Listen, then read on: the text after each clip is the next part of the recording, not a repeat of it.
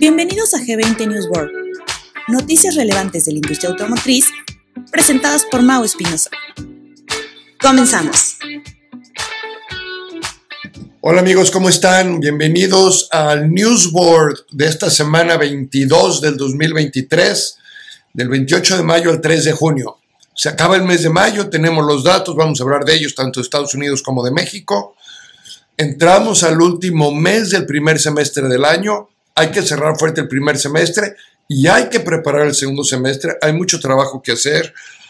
Estuve recientemente con un par de grupos automotrices justamente hablando de este cierre de primer semestre y cómo prepararlo y cómo estar seguros de que vamos a terminar el año 2023 de forma positiva. No hay pretexto de no terminarlo de forma positiva.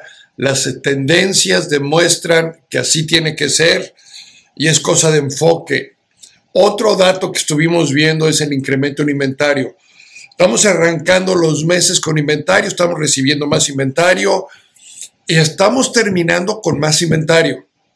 Entonces, eh, eh, a lo mejor algunos no estamos desplazando lo que tendríamos que estar desplazando y esto está ocasionando ya pagos de plan piso y algunos de ellos, les voy a ser sincero con lo que he estado revisando, no tendríamos por qué estar haciéndolos. Algunos de ellos es falta de planeación. Algunos de ellos es falta de arranque fuerte en tu mes. De repente dicen que para prueba un botón y les voy a dejar una tarea a todos los que están escuchando, porque esta es la primera semana del mes, seguramente me están escuchando en estos días y es tiempo suficiente para hacerlo. Pero lo primero que deberíamos de hacer todos los meses es análisis de inventario. ¿Qué unidades se me quedaron? ¿Qué inventario de clientes en proceso traigo? ¿Qué porcentajes de, de cierre traigo por unidad? Y asignar tanto a mi BDC, a mi marketing, a mis vendedores, a mi equipo de ventas, a mi FNI, un trabajo de arranque de mes estratégico, donde quiero ver las unidades con más días en inventario, con un plan estratégico por número de serie, no más o menos creemos que nos va a pasar esto, no, es por número de serie, donde vamos a poder tener identificado cuántos clientes adicionales necesitamos requisitar para los primeros 10, 12 días del mes. Tenemos que enfocarnos fuerte en esas unidades. Y por lo general lo que está sucediendo es que no le estamos dando ni la importancia ni el tiempo en la operación. Les damos la importancia y el tiempo en el análisis final del mes. Le damos la importancia y el tiempo cuando estamos firmando el cheque del plan piso. No firmamos, pero cuando estamos pagando el plan piso o cuando nos dimos cuenta lo que la financiera nos debitó eh, y estamos reaccionando tarde. Estamos acostumbrados ahorita de venir de unos años donde teníamos listas de espera a unos meses donde empezamos a tener inventario. Y te voy a hablar un poquito de eso. Vamos a hablar de la modernización de la industria automotriz y cómo tiene que ver mucho con una experiencia del cliente súper ligera. O sea, cuando hablo de súper ligera es que el cliente ni siquiera se dé cuenta de todos los procesos por los que está pasando. Muy amigable, Suena, suena fácil, pero hay mucho que está sucediendo ahí y vamos a hablar, vamos a hablar de eso. Este, y de los cierres de meses, por ahí también saben que es interesante, sobre todo en México, la reunión que tuvo la mía y la Secretaría de Relaciones Exteriores para hablar del plan de, movilidad en México. Voy a hablar un poquito de ellos, tengo aquí el plan de movilidad enfrente de mí. Este, y es bueno para, para, planear un poco. Vamos a arrancar con la modernización y luego entramos a unidades, ¿ok?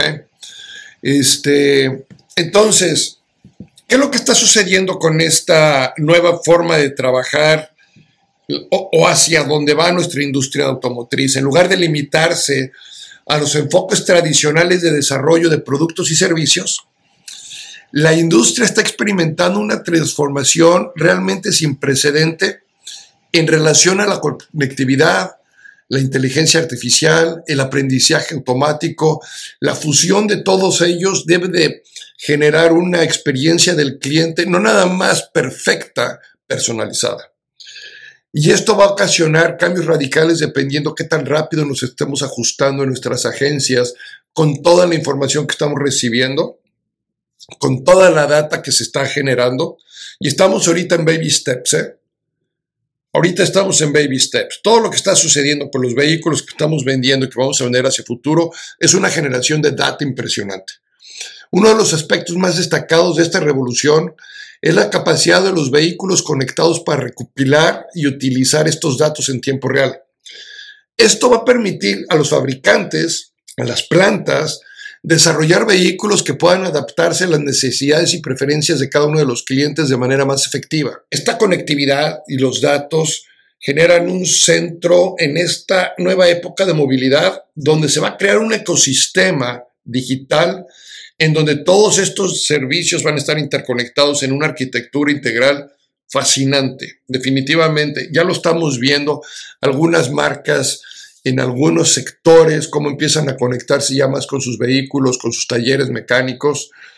Y luego, y luego vendrán otras etapas. Un ejemplo, un ejemplo concreto de esta transformación es la forma en la que se está abordando el mantenimiento de los vehículos.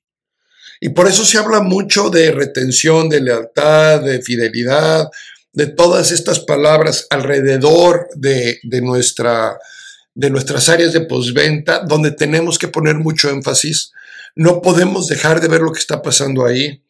Hemos vendido pocos vehículos de los dos últimos años. Quiere decir que estamos vamos a tener de forma natural, si seguimos trabajando de forma natural, vamos a tener un, efecto negativo en, nuestros talleres mecánicos, a menos que trabajemos con los modelos un poquito más antiguos, cómo generar esa retención. Y podemos hablar de varios ejemplos alrededor de ello. Entonces, en lugar en lugar de que el cliente espere, como hoy en día, a que le aparezca una lucecita en el dashboard y luego buscar a ver a dónde llevar su vehículo, los vehículos van a poder generar a través de estos diagnósticos en este ecosistema, van a notificar al cliente sobre el problema desde que se empieza a generar, es decir, antes de que se prenda el, que se el foquito, le va a ofrecer soluciones. Seguramente eh, va a ser una revisión a todo el historial del vehículo. Eso, va a ser bien importante en nuestra retórica, en nuestra narrativa, en tanto en venta como en servicio. es una parte fundamental para retención del cliente, que los vehículos interconectados, los vehículos con inteligencia artificial, si el vehículo no está regresando al taller, en el taller no se está generando esa parte del dato adicional. El vehículo va a entender que se reparó el vehículo, si se lleva a un mecánico independiente, a un taller independiente, el vehículo va a entender que fue, que, fue compuesto, que se, que se solucionó el problema. El problema es que no va a quedar registrado en la base de datos ni dónde fue, ni quién lo hizo, ni qué tipo de productos o partes se utilizaron. Nada más va a entender el vehículo que se arreglaron. Después la parte importante de vender el que regresa al taller mecánico. La semana pasada hablábamos de los ciclos económicos de los vehículos. Primer ciclo de vehículo nuevo, alrededor de cuatro años, cuatro años y medio, mide tus ciclos. Luego viene el seminuevo, que va a ser el siguiente ciclo, y luego viene el, el usado. En esos ciclos, sobre todo en esos dos primeros ciclos, lo que estamos buscando es generar la mayor información, la mayor data posible o lo que los, no nosotros, ¿verdad?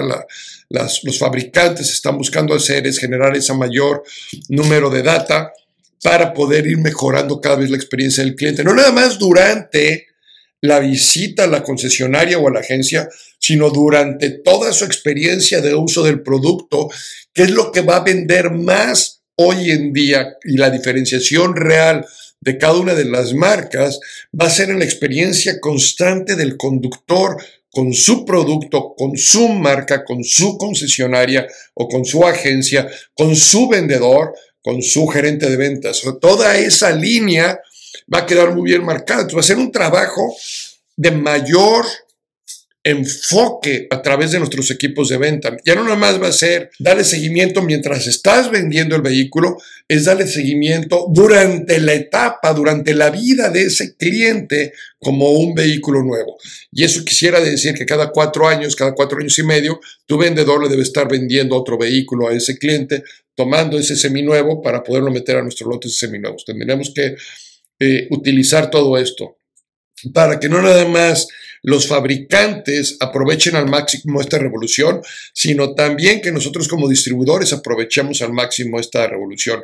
Y para ello es necesario adoptar un enfoque centrado en el cliente. Implica abordar necesidades específicas de los clientes identificadas a través de todos estos datos, de todos estos estudios que se tienen que ir haciendo y algunas funciones integradas a través de, los vehículos, inclusive tan sencillo como la sincronización de su música. Uno de los reportes recientes que estaba viendo en satisfacción en el uso del vehículo, fíjense bien, ¿eh? en el uso del vehículo es la sincronización del, portátil, del eh, móvil que tenemos con el vehículo. Entonces, hay algunos que su sincronización no es tan fácil. O que se sube uno al vehículo y, tienes que apachurrar varios botoncitos, mientras en otros la sincronización es inmediata. Eso es un cambio fundamental en la experiencia del cliente, por marcar algo. Son de las cosas que el cliente se empieza a quejar. Algunas eh, funciones integradas, voy a decir, la sincronización de la música, y es fundamental que, que los fabricantes entiendan esto que los fabricantes entiendan que no nada más es que quiero que se conecte a mi teléfono y se conecte a mi música, quiero que se conecte a la aplicación de música que más utilizo. Porque a lo mejor yo utilizo Spotify, pero otros utilizan Apple Music y otros utilizan YouTube. Y el vehículo tiene que entender a la hora que entra mi teléfono cuál era la última aplicación que yo estaba utilizando. Y si cambio de aplicación para utilizar el Waze o para utilizar el Google Maps o, la aplicación preferida del cliente para trasladarse de un lugar a otro, que también lo puede identificar. Todo este tipo de experiencias van a ser muy importantes. Si nuestro producto, si nuestro vehículo tiene ese tipo de integraciones hoy en día que son fáciles, es fundamental en la experiencia de la compra de la enseñanza del producto al cliente, no nomás decírselo al cliente, sino demostrarle qué tan sencillo es esta, esta integración. Y dentro de tu prueba de manejo, una de las cosas que puedes hacer es lo conectas al principio y siempre funciona bien al principio, pero si realmente quieres demostrar que tiene una buena, una buena aplicación, un buen proceso, apaga el vehículo, luego vuélvelo a aprender para que vea el cliente cómo rápidamente identifica el, inalámbrico dentro del vehículo. La innovación también va a requerir un enfoque integral que tenga en cuenta una gran cantidad de datos generados por la industria ah, automotriz. Con el aumento de vehículos autónomos conectados, se recopilan datos en tiempo real sobre los hábitos y preferencias de los clientes. Convertir estos datos en información relevante depende del enfoque de innovación de cada empresa. Hablábamos de los ciclos de producción, los ciclos de venta, la innovación, todo esto nos va a ayudar a nosotros inclusive para irnos adelantando a clientes, porque como va a ser personalizado, la inteligencia artificial nos va a ayudar, nos va a ir avisando con tiempo cuando un cliente inclusive a través de su ruta empieza a cambiar de ruta y a nosotros como cliente, perdón, como agencia, nos puede avisar si el cliente está en búsqueda ya de algún otro producto para poder reaccionar de forma rápida. Entonces, la relación que debe de tener nuestro asesor de ventas hacia el futuro tiene que ir cambiando en esa experiencia. Tenemos que empezar a poner dentro de las funciones de nuestra fuerza de ventas los seguimientos a clientes activos y no necesariamente a clientes que les estoy vendiendo. Tiene que haber ambas y tenemos que ir midiendo ambas y tenemos que ir cerrando esos círculos porque la experiencia del cliente no nada más es la experiencia en la concesionaria o en la agencia, es la experiencia durante la vida del, vehículo. Entonces todo esto eh, está buscando impulsar una mejora continua en productos y servicios, metodologías de trabajo que complementen esta tecnología para eh, seguir innovando los eh, vehículos modernos, una metodología ágil que se basa en la colaboración entre departamentos y los ciclos interactivos así como la radioinstrumentación, que se alinee con las prácticas operativas en nuestras agencias. Bueno, ahí les dejo este arranque para que vayan pensando, espero que esta noticia eh, que sale en el Technology Review y la pueden ver en, nuestra, en nuestra plataforma, la noticia, y, y aterrizarla con su equipo de ventas. Pero espero que les haya dado yo lo suficiente como para sembrar la semilla de la visualización del futuro en la industria desde la parte operativa en nuestra con nuestros equipos de ventas, no nada más en la sala de ventas, sino con el equipo y todo lo que debe de ir surgiendo alrededor de que yo vendo una unidad, yo estaría pensando en este momento, para aquellos que les gusta adelantarse en el tiempo, que cada cliente se vuelve un proyecto activo. En el momento en que yo cierro una venta, empieza un proyecto activo del cliente. Y en ese proyecto activo del cliente yo estaría generando un journey del cliente o una ruta del cliente de que le vendí la unidad, qué pasa antes de, antes de que llegue a su primer servicio con nosotros, cómo voy a interactuar saliéndome un poquito de las líneas normales. ¿Qué asignación le voy a dar a mi vendedor? ¿Cuándo le va a llamar? ¿Cuándo le va a mandar un mensaje? ¿Cuándo le va a mandar un WhatsApp? ¿Cuándo viene el cliente por primera vez al taller? ¿Cuándo se va del taller? ¿Cuándo vuelve a regresar? ¿Qué está sucediendo en todas estas etapas? Y a lo mejor por ahí algo importante es poder identificar las preferencias del cliente. A lo mejor en este momento no tenemos la inteligencia artificial con la que vamos a estar trabajando en el futuro, pero sí podemos ir creando bases de datos, sí podemos ir entendiendo las preferencias de nuestros clientes, sí podemos irlas alimentando. Yo creo que hay mucho que podemos ir haciendo en eso y bueno, va a ser un tema que seguramente en nuestras reuniones de G20 lo vamos a estar midiendo. Y ahí les dejo ese tema. Vamos a pasar ventas eh, de unidades tanto en eh, México como en Estados Unidos. Y entonces nosotros sacamos hace unos días el reporte, cuando les digo hace unos días, hoy es domingo, que estoy grabando, esto lo saqué el lunes, el mercado automotriz de Estados Unidos, notable a más en comparación con el mismo periodo del año anterior. Estados Unidos creció al 22,9% versus mayo del año pasado. México México tuvo un 12.3% de crecimiento mayo contra mayo. Es importante eh, voltear a ver, si voltean a ver estas gráficas que estoy poniendo ahorita en la pantalla, se van a dar cuenta cómo el mes de mayo, tanto en México como, perdón, tanto en México, México viene hacia el alza. Mayo tuvo en Estados Unidos un repunte fuerte de mayo del año pasado, pero todavía lejos de lo que fue mayo del 2021. Regresando a Estados Unidos, entonces, Mayo crece el 22,9% contra hace 12 meses y un crecimiento pequeño contra, contra abril del año, de, este mismo año, o sea, crece el 1,3%, mientras que México sí tuvo un repunte más fuerte que Estados Unidos contra mayo, contra abril, perdón.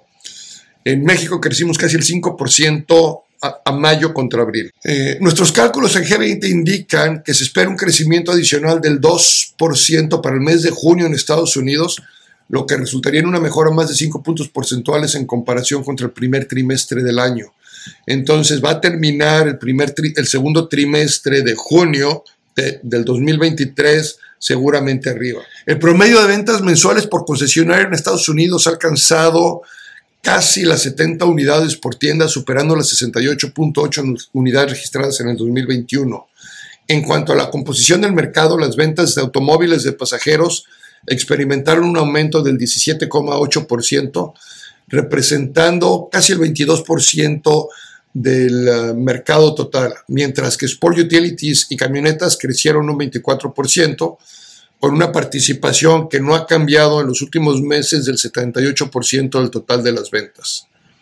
En cuanto a las diferentes marcas, sobre todo las americanas, General Motors tuvo un crecimiento del 27,7%, mientras que Ford un 10,5% y Stellantis finalmente vio también un crecimiento del 15,4%.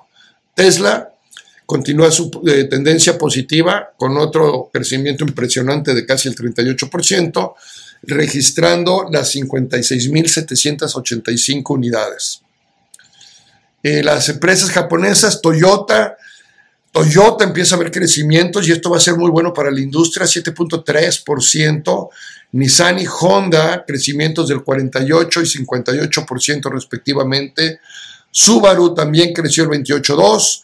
Mazda el 117% y las coreanas Hyundai, Hyundai y Kia registran un aumento del 18 y del 23%. Las alemanas, las alemanas, Volkswagen prácticamente flat, crecimiento del 0.7%, Mercedes-Benz igual 0.8%, BMW es la fuerte, casi un 20%, se quedó en un 19.6%, y Jaguar y Land Rover empezando a recuperarse también.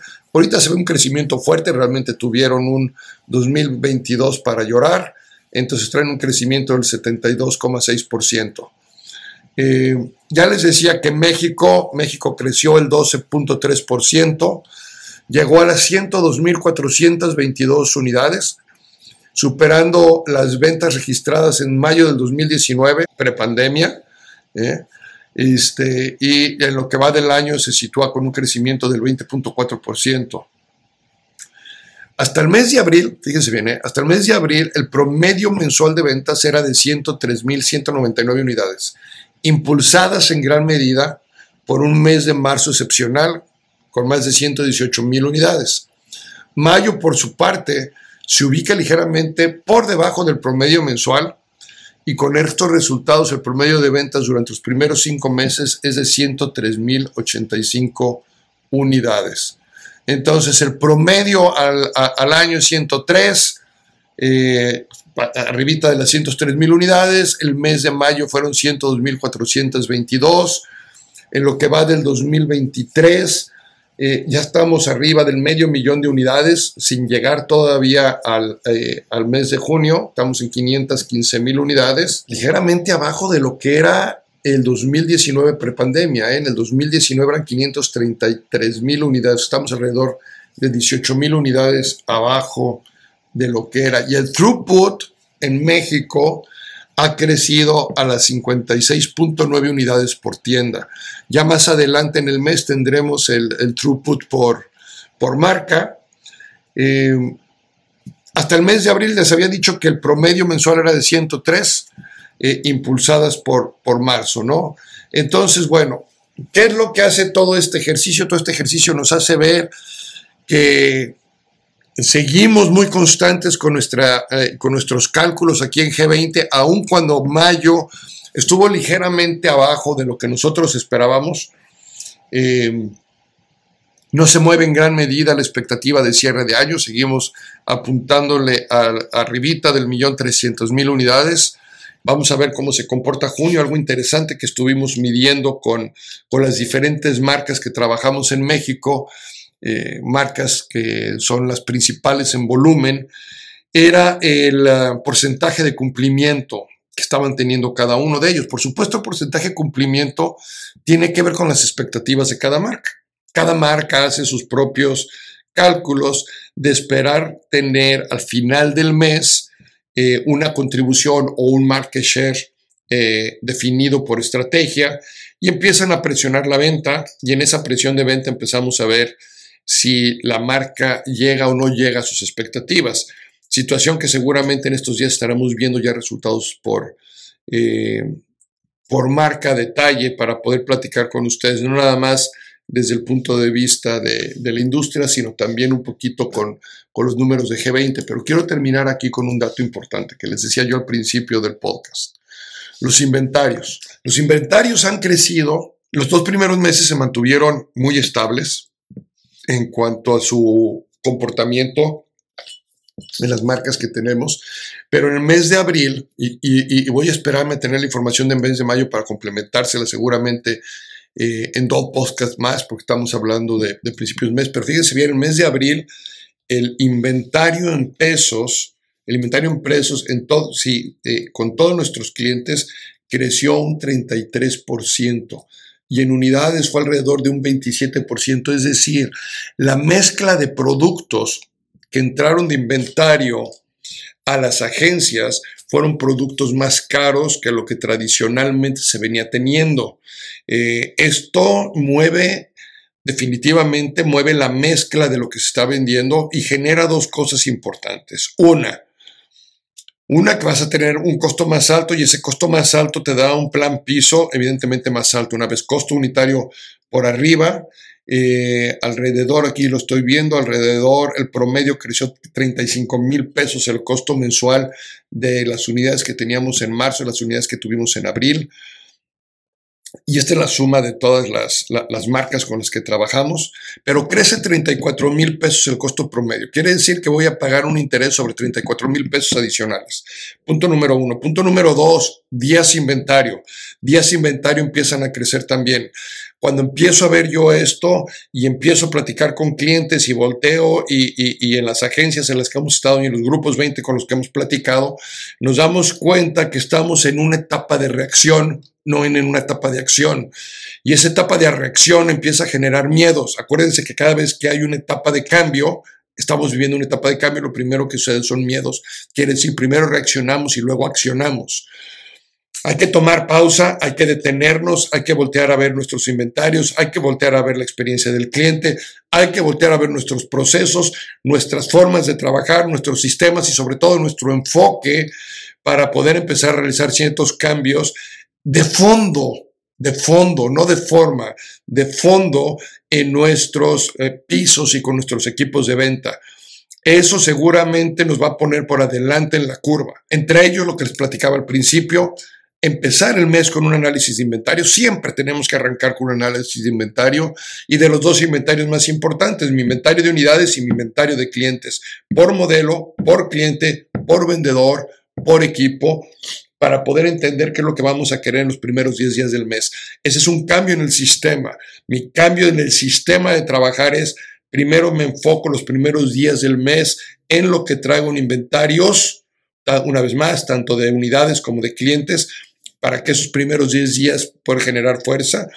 Segundo, genero un plan de trabajo de seguimiento a mis ventas que ya realicé porque hacia futuro ese cliente va a pasar cuatro años, los cuatro años de mayor transformación en nuestra industria están enfrente de nosotros, una de dos, o me pongo adelante de la ola o voy a ir atrás de la ola, decisiones de ustedes. Número tres en este proyecto es, ahora sí, en todo lo que es mi BDC, CRM, marketing, eh, nuestros vendedores, nuestros equipos de ventas, a qué tenemos que darle estado de seguimiento, con qué tenemos que estar trabajando y cuáles son las acciones que voy a estar cerrando por semana. Olvídense del cierre de mes. El enfoque es cierre semanal para tener un cierre de mes excepcional, sobre todo cierre de primer semestre. Incentiven su primer semestre a poderlo cerrar fuertemente. Esa estrategia tiene que salir esta semana.